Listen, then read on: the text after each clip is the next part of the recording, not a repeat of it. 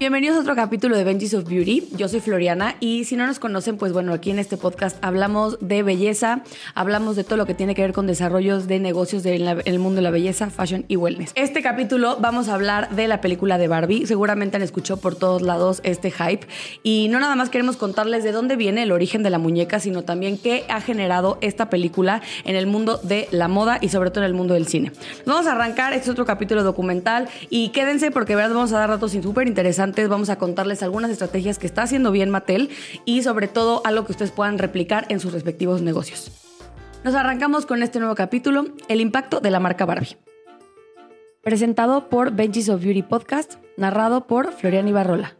Regresemos a los años 50, en específico en 1959, cuando la diseñadora industrial Ruth Handler crea a la muñeca Barbie. Les voy a explicar un poquito cómo viene esta idea de Ruth. Ella se dio cuenta que las niñas jugaban con muñecas que eran prácticamente como bebés, gorditas, con chinitos, las chapitas, y pues era algo como que no tenía mucho como que jugar con la imaginación. Literal, las niñas usaban el rol de mamá para jugar con esas muñecas. Y es cuando ella se da cuenta que algo falta en el mercado. Ruth Handler era empresaria, además diseñadora industrial, y junto con su esposo, Elliot Handler tenían una empresa chiquita de juguetes. Llevan mucho tiempo produciendo el mismo concepto de juguetes hasta que en un viaje a Alemania ella se da cuenta que existe una muñeca que le llama bastante la atención y les voy a contar la historia de Bill Lilly. En Alemania existía un periódico llamado Bill y este periódico tenía una muñeca que personificaba como los deseos medio eróticos de los señores y pues obviamente tenía como una connotación un poco más sexual esta muñeca y pues evidentemente era algo dirigido para adultos. La verdad es que para, para ella fue como un despertar darse cuenta que la gente podía interactuar con diferentes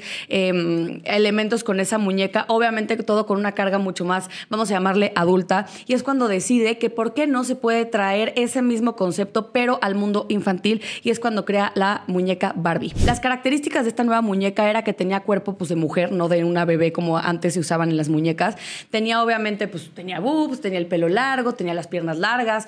De hecho, algo muy característico de las Barbies de ese entonces es que veían como para al lado y no veían para enfrente. Tenían este look un poco más como pues, hot. Es que la palabra sensual no me gusta, pero esa es la palabra. Pero la verdad es que a, las personas en Alemania les encantaba y dijo, es que debería de haber algo así, pero para las niñas. Y es cuando decide traerlo a América y desarrollar la nueva muñeca Barbie. La muñeca Barbie se llama así por su hija que se llamaba Bárbara. Algo importante que quiero contarles es que esta muñeca Bill Dillian se vendía como en lugares como para juguetes pues, de adulto, eh, tabaquerías, lugares donde prácticamente consumían gente adulta y evidentemente cuando esta marca nueva de Barbie llega al mercado, pues toda la gente estaba como muy sacada de onda porque era de ¿por qué le venden a las niñas una muñeca con cuerpo de mujer? Nadie se esperó la gran respuesta que las niñas iban a tener. Ellas se dieron cuenta que podían ser quien quisiera ser y por eso viene también el eslogan de Barbie de sé quien quiera ser. La primera Barbie que salió fue una Barbie muy icónica que seguramente han visto, que es una muñeca con un traje de baño como a rayas blanco y negro, un fleco medio exótico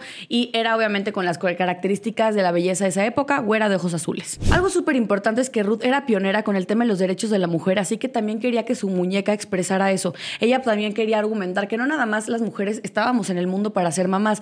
Por eso salió la extensión de línea que después se dio en la muñeca Barbie, que fue obviamente Barbie entrenadora, Barbie maestra, Barbie bombero. Eso obviamente fue más adelante, pero en este momento, desde el inicio de la creación de la muñeca, Ruth sabía que la muñeca tenía que tener esta connotación de mucho poder y sobre todo mucha libertad. Es algo que realmente tenemos que entender que en esa época las mujeres estaban con una mentalidad totalmente diferente. Entonces por eso Ruth decía, mi filosofía acerca de Barbie fue y siempre ha sido que las niñas puedan llegar a hacer todo lo que quieran a través de la muñeca, algo que se entendió a través del el tiempo. Algo que también ha hecho que Barbie sea tan icónica es el tema de la moda. A la hora de que tú a una muñeca la puedes vestir como tú quieras y hasta experimentar con la ropa, a las mujeres les volvió loca eso. A lo mejor no te alcanzaba para comprar una pieza de Christian Dior, pero a la Barbie sí. Ahorita les vamos a contar cuáles fueron los diseñadores que intervinieron a la Barbie y de verdad, ¿eh? Barbie se ha vestido con las marcas más famosas de todo el mundo. Barbie es ahora la muñeca más famosa del mundo. No solo se volvió la favorita de varias generaciones, sino que también se convirtió en un icono que ha inspirado a todos los artistas y diseñadores más importantes del mundo. Y esto viene ya que el simple hecho de que el atractivo principal de la muñeca sea cambiarle la ropa hace que todas las personas quieran realmente jugar con ella y poder experimentar con la moda. Durante estos 60 años de vida que tiene Barbie, Ha logrado colaborar con estas casas de moda tan importantes. Marcas como Dior, Givenchy, Tommy Hilfiger, Armani y Lagerfeld fueron personas que vistieron a la muñeca.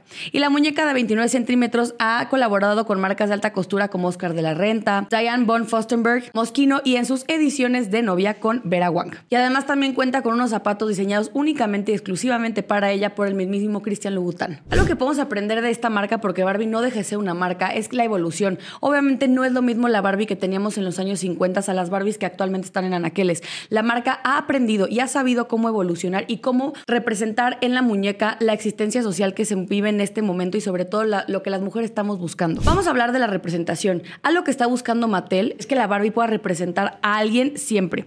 En algún momento obviamente se les criticó muchísimo porque tenían el típico canon de belleza que se tenía en esa época. Hoy por hoy, si ustedes van a una tienda de juguetes, van a darse cuenta que existen millones de versiones de Barbie.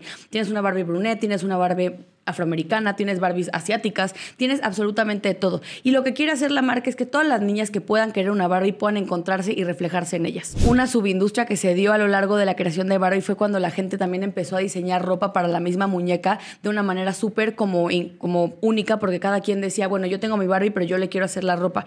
Se ha convertido en una gran industria y Barbie no nada más es representación de vender la muñeca, sino todo lo que implica. Hay versiones de Barbie como la piloto que tuvieron muchísimo pegue en su época. Acuérdense de este avión gigante que de verdad todas las niñas queríamos tener. Sabiendo ahora la historia de Barbie y por qué esta marca es tan importante y tan relevante, hablemos ahora del lanzamiento de la nueva película de Barbie que se lanzó hace una semana, dirigido por Greta Gerwig. Y además queremos hacer hincapié que para una mujer directora es mucho más complicado y complejo llegar a este nivel de éxito que un director hombre. Así que le damos un aplauso desde acá a Greta Gerwig por el gran logro por Barbie. Hablemos de cómo las marcas se han subido esta tendencia y cómo las marcas están logrando ser mucho más relevantes gracias a la asociación con Barbie. Les voy a dar una lista de estas marcas que van a darse cuenta cómo están utilizando este furor y este hype para vender más. Hablemos de una de las colaboraciones más icónicas con la película de Barbie. Airbnb construyó una casa en Malibu diseñada 100% al estilo Barbie. Todo lo que se creó en el set de la película, ellos lo implementaron en una casa y es una casa que puedes rentar, o sea, realmente puedes ir a la casa de Barbie. Tenemos Gap, tenemos Forever 21, tenemos NYX, puras marcas dirigidas obviamente a niñas, a niños que pues les gusta el tema de Barbie, les gusta el tema rosa. Obviamente yo no sé si ustedes se han dado una vuelta al cine últimamente, pero pero las niñas van vestidas de rosa y no nada más las niñas, las mujeres y adolescentes van de rosa porque genuinamente creen en este furor de Barbie y están todo el mundo encantados porque algo que también está implementando Barbie es el tema de la nostalgia. La nostalgia siempre va a vender, eso acuérdense siempre. Hablemos un poquito de datos duros. La película de Barbie costó 145 millones de dólares en producirse, sin contar el eh, presupuesto de marketing, que acuérdense que generalmente es del 40 o 50% del valor de producción de la película. Y estamos hablando que en Estados Unidos, en su primer fin de semana de estreno, recaudó 155 millones de dólares y a nivel internacional ya va en 300 millones de dólares. Así que ustedes díganme si no es negocio. Se ha dicho hasta ahorita que la película de Barbie ha sido el mejor estreno que ha tenido este año. Y pues sí, si volteamos para atrás y vemos las películas que se han estrenado, pues la verdad es que no han tenido el pegue que tuvo Barbie ahorita.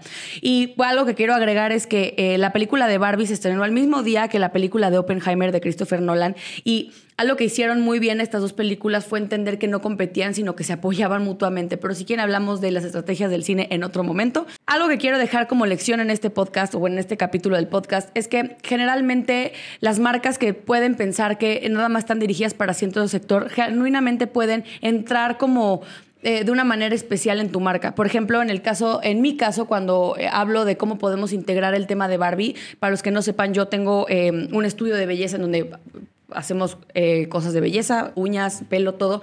Sacamos una, una promoción con uñas rosas, con todo el concepto de Barbie. Eso quiere decir que te puedes subir a la tendencia de una manera muy natural y que sin que se vea forzada.